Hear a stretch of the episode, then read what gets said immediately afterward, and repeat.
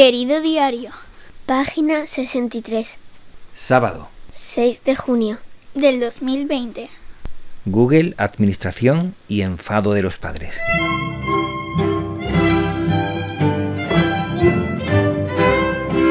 A partir del día 2 y hasta el día 8 es el plazo que hay para matricular a los niños que ya estaban en un colegio y tienen que pasar al curso siguiente. Teníamos la opción de hacer la matrícula de manera presencial o de forma telemática. Como viene siendo habitual, el sistema telemático ha estado fallando muchísimo. El primer día el enlace no funcionaba. La página web te metías y no tenía el enlace para poder ir a solicitar el sobre de matriculación. Resulta que el segundo día, miércoles, te encontrabas con que ya estaba el enlace y el problema era la cantidad de gente que había haciendo peticiones de- del servicio. De manera que iba tan lento que al final, por la petición que se producía, la saturación era tal que al final la misma página, el navegador, te decía que no podía seguir porque había excedido el tiempo. Ya por tercera vez, el día siguiente, lo traté de hacer y cuando llamabas por teléfono para decir que si no iba a funcionar, que por lo menos informaran para ir al colegio de forma presencial, eh, escuchabas a padres decir que es que le estaban diciendo que es que no saben hacerlo. No saben trabajar con el ordenador los padres y por eso no funciona. Y el problema no está ahí, el problema está en que simplemente no funcionaba la página, no tienen activos los servicios necesarios o realmente lo que hay es que el equipo que han dispuesto para tal aglomeración de peticiones en tan poco tiempo pues no daba de sí. Pero sí, la tercera vez ya funcionó. ¿Y de qué forma lo conseguí? Pues una forma muy sencilla. Muy sencilla y de pérdida de tiempo también. Y era estar delante del ordenador una y otra vez. La primera vez fue rellenar el fichero, que ya lo tenía rellenado desde el día anterior. Y una vez que tenía el fichero tenía que firmarlo. Para firmarlo tenía que eh, solicitar la firma electrónica y ahí era donde estaba el problema. Solución que me dieron en las llamadas telefónicas cuando no te decían que el problema era que no sabías cómo utilizar el sistema. Es decir, no sé, sonaba a, que se jactaban de tu ignorancia, cosa que era falsa. Pero bueno, ¿cómo? Pues estar toda la mañana entera intentando hacerlo. Y como yo, miles de personas. Al final era una petición de servicio de estas de al estilo Anonymous. Y lo que ha ido incrementando la mala leche de más de uno. Más de uno que al final terminaron yendo a, a la secretaría sin tener la cita previa y se terminaron aglomerando más de 50 personas. ¿Y cómo lo sé? Pues porque lo iban relatando todo en esos grupos de padres. Al final yo lo he logrado, eso sí. Parecía que estaba disparando sin parar hasta conseguir que el servicio tuviera un pequeño hueco y me diera la posibilidad de terminar de realizar ese, esa operación. Para rematar, el viernes hemos recibido todos los padres de todas las clases un correo, un correo en el que se indica que los profesores han estado trabajando muy duramente para conseguir tener una clase virtual, una conexión en el que los alumnos puedan dar clases. Ahora, cuando estamos a punto de terminar las clases. Si a esto se le suma el malestar de la conexión para poder hacer la matriculación, las colas que se han tenido que hacer mucho porque no les funcionaba el sistema, el tener que estar corrigiendo los alumnos porque al final son muchas cosas lo que tienen que hacer los niños, aparte de hacer los deberes, y muchas dudas que tenían los niños que al final, por más que se les estaba pidiendo, hay muchos niños que no han recibido las respuestas de las soluciones a las dudas que tenían. Si a eso también se le suma que muchas de las respuestas que tenían que corregir no estaban bien corregidas por parte de los profesores y cada cierto tiempo recibía una corrección de esa corrección más varios días después otra corrección diciéndole al niño que no había corregido correctamente cuando resulta que eran los profesores que no habían mandado esas correcciones correctamente se ha ido incrementando el ambiente casi explosivo. Porque no hay que olvidar que al menos en nuestra situación, en nuestra experiencia, los profesores se han limitado a mandar muchísimos deberes y ya no sabíamos nada de los profesores hasta la semana siguiente que teóricamente mandaba la corrección y los deberes de la siguiente semana. Nada más. No hemos tenido más contacto que ese.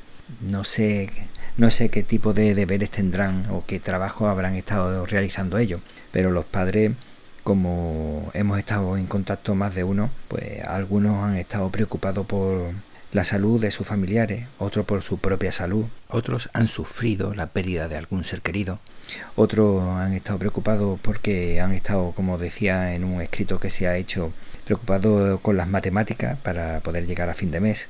Otros no han estado ni tan siquiera en casa, han estado trabajando. Durante la cuarentena nos hemos visto más bien solos, con los niños todo el día haciendo los deberes y en una situación en la que ahora, precisamente cuando están empezando muchos padres a trabajar, cuando eh, están poco tiempo en casa, precisamente porque han tenido suerte de que vuelven otra vez a trabajar, es cuando quieren la conexión y tienen que ser en un momento concreto, eh, durante un plazo concreto y sabiendo el problema que hay con las conexiones. Pues muchísimos padres que están muy enfadados por la situación que está habiendo. Bien es cierto que en el escrito se deja claro que no es obligatorio, pero yo también entiendo que será recomendable poder utilizarlo para en un futuro, seguramente ya para el curso que viene, sepan cómo funciona. Pero eso no quita el malestar porque desde hace ya tres meses se les ha estado diciendo distintas plataformas que han podido utilizar y que por la razón que sea no se han querido acoger a ellas. De manera que podrían haberse utilizado las plataformas de Google, de Zoom, el Google Meet, eh, diversas plataformas que hay, incluso el Jitsi.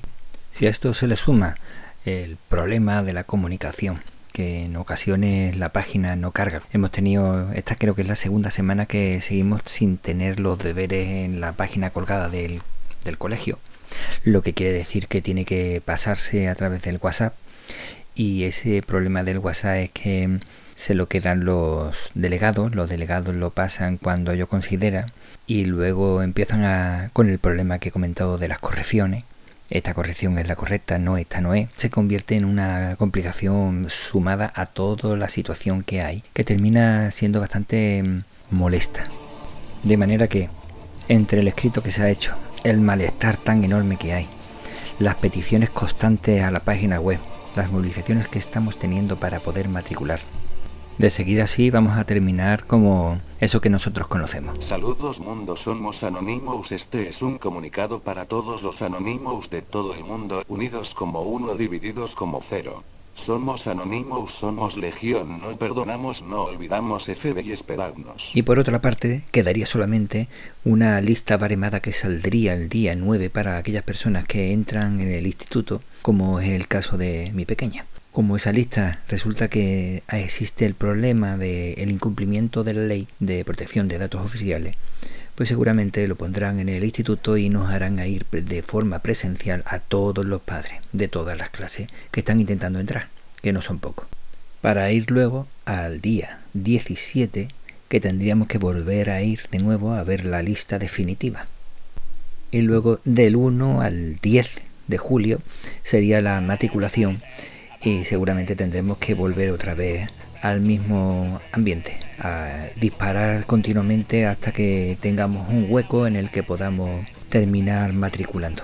Lo que nos demuestra es que tenemos un sistema lleno de carencias. Espero que esto nos haga aprender de todos los errores que hemos tenido y podamos mejorar. Pero es muy fácil pedir generosidad constantemente a los mismos cuando ves que por la otra parte no hay tanta. Y resulta que quería también comentar algo que ocurrió el jueves pasado.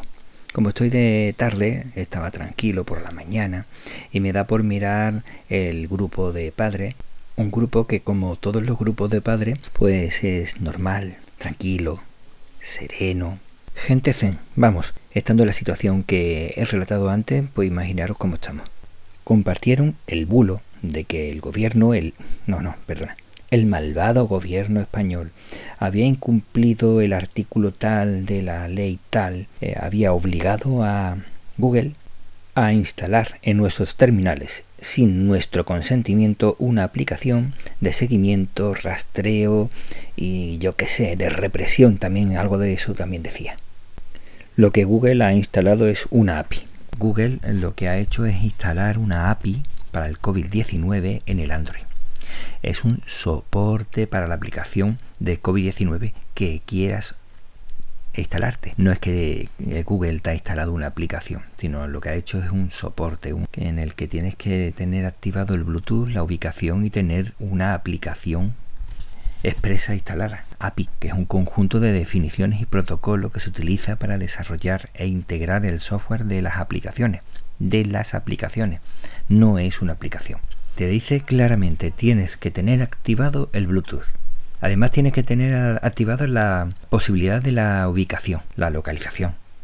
Aparte tienes que tener instalado eh, la aplicación de COVID-19 que te digan. O sea, no vale cualquiera, sino en cada país tendrán ya determinado cuál es. Y como digo, en España todavía no hay ninguna.